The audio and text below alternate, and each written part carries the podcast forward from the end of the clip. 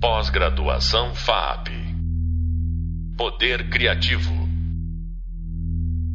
Olá, sou o professor Marcos Bastos e neste podcast contaremos com a participação da Patrícia Moran para fazer uma reflexão de alguns temas que trago para debate. Patrícia Moran é doutora em comunicação e semiótica e livre docente pela USP. Integra a graduação e a pós-graduação, orientando projetos relacionados a diversas áreas do cinema, como o documentário e o cinema expandido.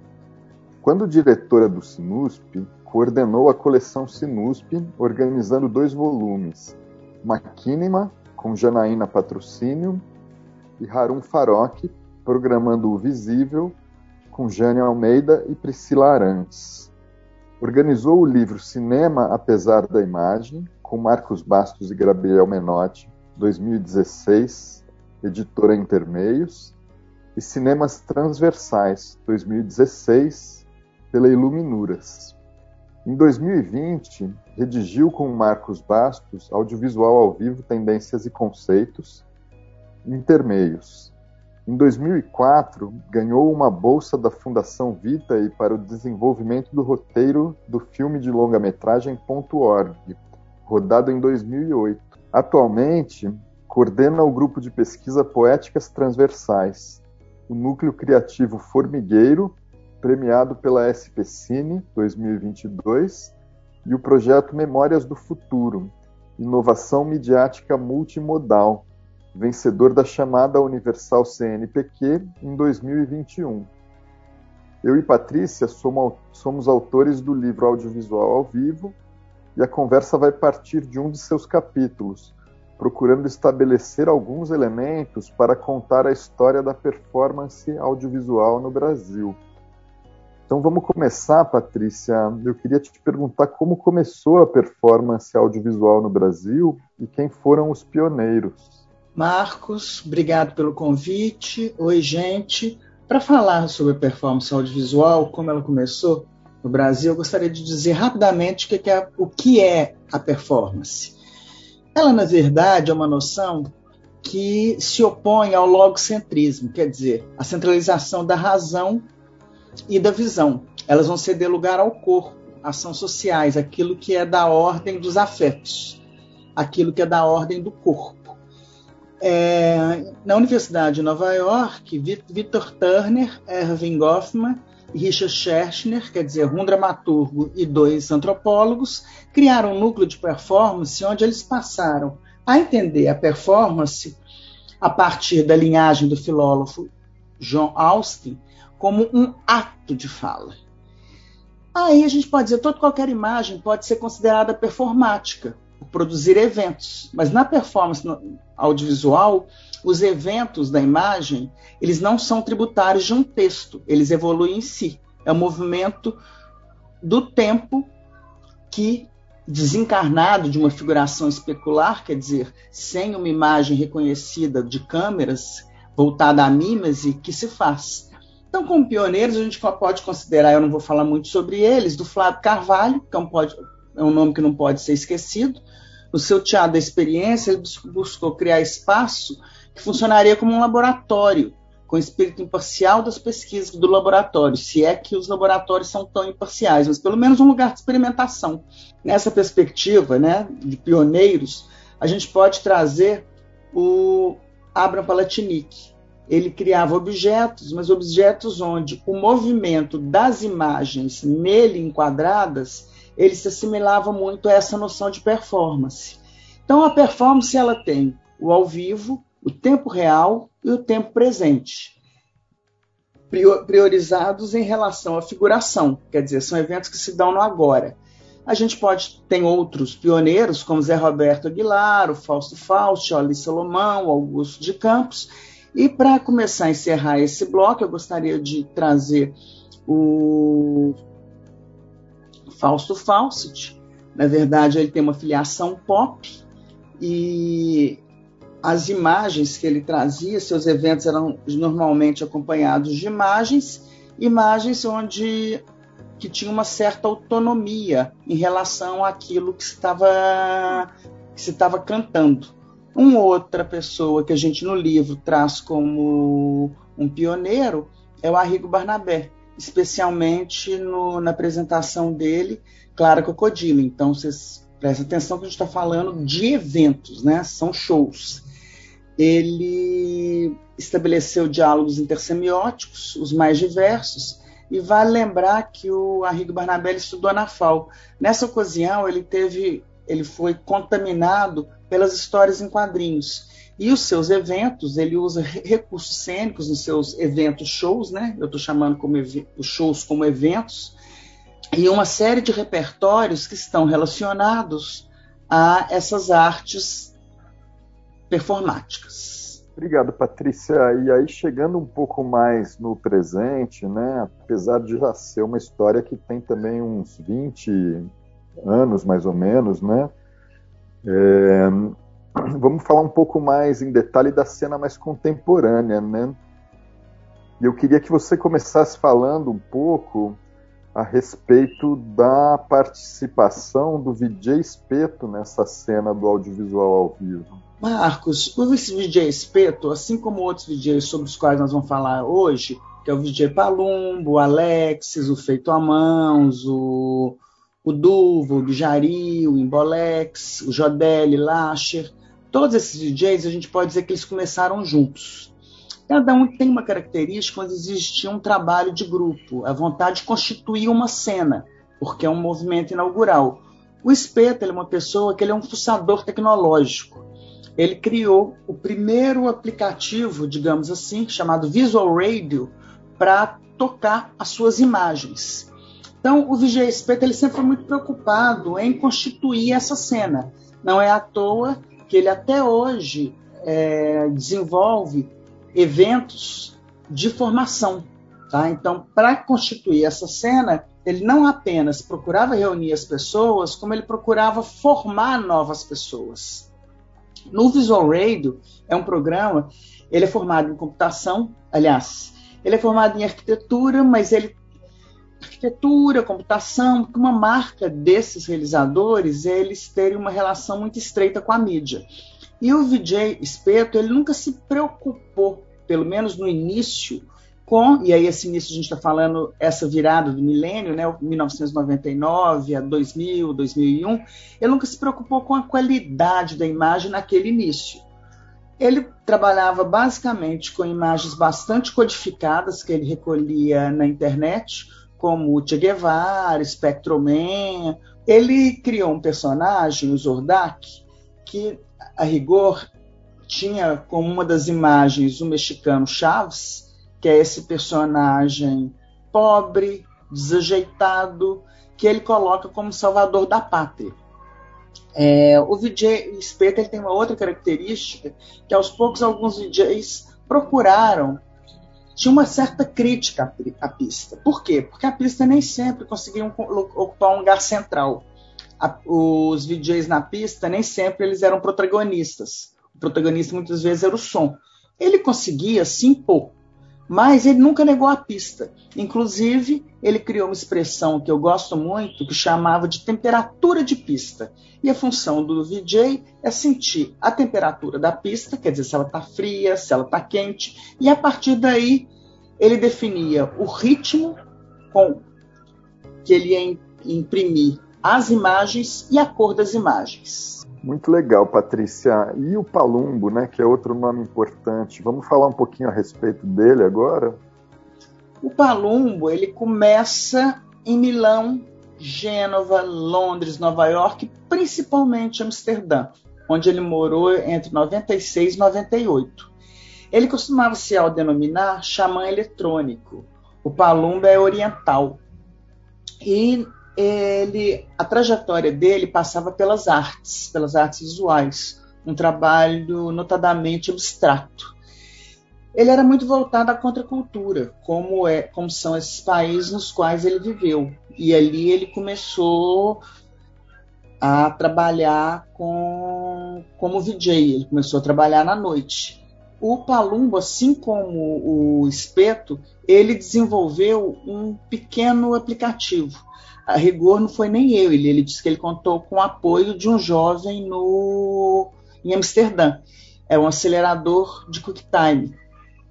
E a base do trabalho dele eram imagens fixas. Então, a movimentação do trabalho que ele produzia, ele se dava a partir da sucessão desses frames, da sucessão de imagens, muitas delas bastante estilizadas, desenhozinhos, e também desenhozinhos bastante simples, desenhozinhos de arma, desenhozinho de copos, são trabalhos onde ele propunha a aceleração do, do ver para poder produzir isso, que é uma espécie de, a gente podia pensar uma espécie de perda do controle dos sentidos pela velocidade, mesclando fundo e forma das imagens, quebrando.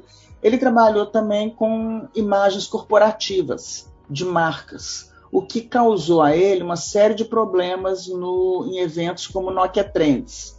Curiosamente, é, esse mal-estar provocado, ele foi proibido de voltar porque ele levou marcas, outras marcas, e a gente percebe muitas vezes se diz que ninguém, ninguém consegue ver as imagens dos VJs, mas os patrocinadores conseguiram ver. E com isso ele fortaleceu ainda mais a cena, porque grande parte dos VJs ficar, o apoiaram nessa ação. Essa ação teria como consequência ele não poder se apresentar mais. E aí ele conseguiu todas essas medidas, todas essas reações fortalecer o seu lugar dessa pessoa que produzia uma imagem voltada para aquilo que eu defini, que nós definimos como performance, que é a produção de tempo a partir do movimento. E o movimento aqui é da sucessão e não o movimento da imagem em si. Patrícia, você abordou agora uma questão que envereda um pouco para os aspectos mais políticos né, da cena VJ, né? Sim. Ah, então, né, aproveitando para falar de um grupo que tem um recorte um pouco mais político, que é o Bijari. Né? Qual foi o papel do Bijari nesses princípios aí? O Bijari é um grupo muito importante, assim como todos que nós estamos falando aqui, né? O, o, o grupo do Bijari, Bijari é uma rua do Butantã. Esse grupo se reuniu quando eles eram estudantes e estudantes de arquitetura na USP, que situa-se no bairro Butantã, e eles sempre tiveram uma preocupação muito grande com pensar o espaço. O Bijari ele se apresentou em diversos lugares. Ele participou de, de Bienal, o Bijari ele sempre tava, teve envolvido em questões que discutiam a urbanidade. É, e é isso, ele se notabiliza, como você bem coloca, por ações, por ações políticas. Trabalhavam principalmente no início com, com VHS, e tem um evento que, a meu ver, é muito importante a presença do, do Bijari, é num evento que o Luiz Duve e a Tatiana Lorman organizaram, aqui na, na, na Barra Funda, em São Paulo, onde eles, além da performance das imagens, que eram predominantemente de cidade, mas a cidade transformada em gráfico, onde eles priorizavam os carros não como carro, mas como linha. Os, os fios, não como fios, mas também como linhas. Eles busca, buscavam na, na, a, a cidade como formas. E eles levaram para o evento gente que vendia é, maçã do amor, pipoqueiros. Quer dizer, você tem. A, a, eles ocuparam o espaço de uma maneira muito inteira e trazendo a cidade para o espaço da performance. Quer dizer, aqueles corpos que a gente falava no início, eles ocuparam e ocuparam uma cena que é notadamente de classe média, trazendo outros grupos e outras classes. Legal, Patrícia. E acho que uma coisa também que é importante de falar, né? É, já deu para perceber pelo que você está colocando, né? Que essa cena do audiovisual ao vivo, ela é uma cena que ela foi irradiada pelo Brasil afora, né? E, por exemplo, a gente tinha no Recife o Mídia Sana, né, que é um grupo a respeito do qual a gente não vai falar hoje, né, é, mas tinha também em Minas Gerais, né, que é um núcleo bastante potente de novas experiências audiovisuais, o FAQ feito à mãos. Então eu gostaria de saber se você poderia falar um pouco a respeito da produção do FAQ. O FAC, você tem razão, a ação do FAC é notadamente de, é, uma ação política. É um grupo criado em 99. A gente sabe que a cena do vídeo em Minas foi uma cena proeminente. Ela lançou grandes nomes no Brasil. É, e o FAC ele reúne pessoas que vieram do vídeo realizadores de vídeo. Inclusive, eles são considerados o grupo que tinha o maior cuidado com a imagem, uma preocupação muito grande com a montagem. Eles trabalhavam com pequenos movies previamente montados e tem um primeiro trabalho dele que eles consideram que é inaugural na carreira deles, que é um remix do Homem da Câmera, do cineasta russo Ziga Vertov. Só a escolha foi num festival de curta-metragens lá só a escolha do Dziga Vertov, que é um cineasta russo, que estava trazendo toda uma festa relacionada ao a revolução, a nova cidade que se inventava, e eles criaram para essa apresentação que eles chamavam de Dziga Vertov reenquadrado. É, tem um outro trabalho dele que, que também se chama Monstruário Ilustrado, tem, e tem um trabalho que é um trabalho que causou muito impacto, foi apresentado aqui em São Paulo no Vídeo Brasil, chamado Carro Bomba Guia Antipânico em Inversão Rotativa. Esse, essa performance ela tem um impacto cênico muito grande. Nele você estava o grupo por completo, ele tem uma característica, o, o, o FAC, que ele tem um músico de rock and roll, que é o Ronaldo Gino, que integra, quer dizer, tem violão em cena, a cena ela é efetivamente, se a gente falou do falso falsity e que ele levava, é um músico que coloca imagens, é que a gente tem pessoas que trabalham com imagens que levam o músico. O músico está trabalhando para as imagens. E nesse trabalho, no carro bomba, você tem a explosão de um carro. Foi de uma violência muito grande. Tinha fumaça, um cenário realmente de guerra, é, com Arthur Schopenhauer ouvido na, na, na abertura. Então, o que eles propunham é que as pessoas não se deixassem contaminar pela violência do sistema. E era uma frase escrita e que se deixassem contaminar, guardar essas imagens para manter um ódio, seria uma espécie de um contra-ódio algo muito difícil de se defender atualmente, mas naquela época que a gente vivia uma outra situação, era de uma reação contra um certo estado de coisas onde a violência ainda era muito dirigida ao povo, ainda muito dirigida às pessoas. O Brasil é um país violento, então eles usavam a violência contra essa violência. Legal, obrigado, Patrícia. Bom, a gente já está caminhando aí pros, quase para os últimos cinco minutos dessa conversa, né? E eu queria ver se dá tempo da gente falar ainda de dois realizadores que eu vou juntar aqui na mesma na mesma questão, até porque eles tiveram um início em comum, né? E queria te propor para apresentar um pouquinho o trabalho do Duva e do coletivo Embolex. Como você mesmo coloca, eles começam juntos, o Duve e o Embolex. Eles têm em comum trabalhar sempre com imagens captadas, priorizam imagens captadas, apesar de que o Embolex também, ele ele não trabalha apenas com imagens captadas, ele também ele trabalha com apropriações de imagem. É, o que eles estão preocupados em fazer é, a partir, cada um tem uma temática, a partir da, do tensionamento da velocidade da imagem, criar situações. Então, eles são casos exemplares de pessoas que, na, que na, na dilatação e na contração das imagens, eles conseguem promover uma experiência, apesar das imagens serem figurativas, onde as imagens não são da ordem da figuração. Eu acho que dois nomes importantes que a gente podia recuperar também é o Jodelli e o Alexis, né? Que tiveram uma um protagonismo, né? E acho que merecem ser lembrados. o Jodel é uma pessoa memorável e ele deve ser lembrado como uma pessoa que vem da Rede Globo. Ele aprende ali a cortar ao vivo, shows. Então ele já trabalhava com corte ao vivo com os eventos em si. Da mesma maneira que o Espeto, aqui em São Paulo, foi responsável por unir uma cena, o Jodelli fez isso no Rio de Janeiro. E ele tinha uma grande importância nisso. O Alexis, por outro lado, ele é uma pessoa que ele estudava economia.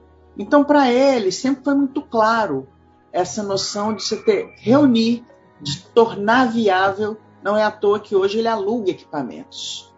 Tanto o Alexis quanto o Embolex, nesse momento, sem o Duva, eles fizeram algo muito importante em São Paulo, que é ocupar bares, criar pequenas residências para VJs, onde eles recebiam pessoas. Pessoas que, que de todos os lugares do Brasil e os próprios VJs aqui, para poder criar uma cultura do VJ.